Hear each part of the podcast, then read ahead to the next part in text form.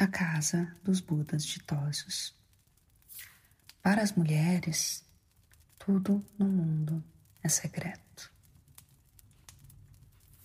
No final do ano passado, depois que alguns jornais noticiaram que a editora responsável por essa publicação havia me encomendado um texto sobre o pecado da luxúria, os originais deste livro e o recorte da nota de um dos jornais em questão foram entregues por um desconhecido ao porteiro do edifício onde trabalho, acompanhados de um bilhete assinados pelas iniciais CLB.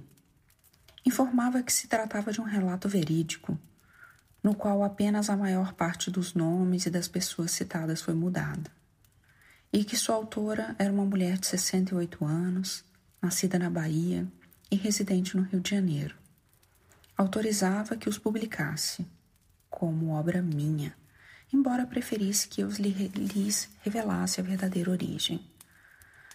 Não por vaidade, escreveu ela, pois até as iniciais abaixo podem ser falsas, mas porque é irresistível deixar as pessoas sem saber no que acreditar. E assim foi feito, com justa razão, como o leitor haverá de constatar após o exame deste depoimento espantoso.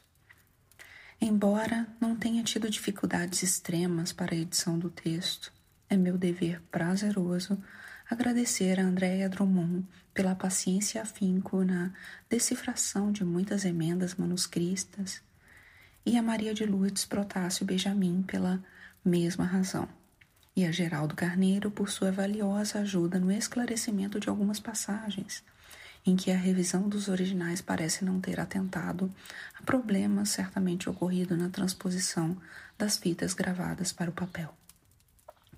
Essa ajuda também foi fundamental para a divisão do texto em seções e parágrafos, bem como para a inserção de raros trechos em discurso direto e diversos acertos de pontuação, com o que creio que somente facilitamos a leitura, sem alterar o sentido de forma alguma.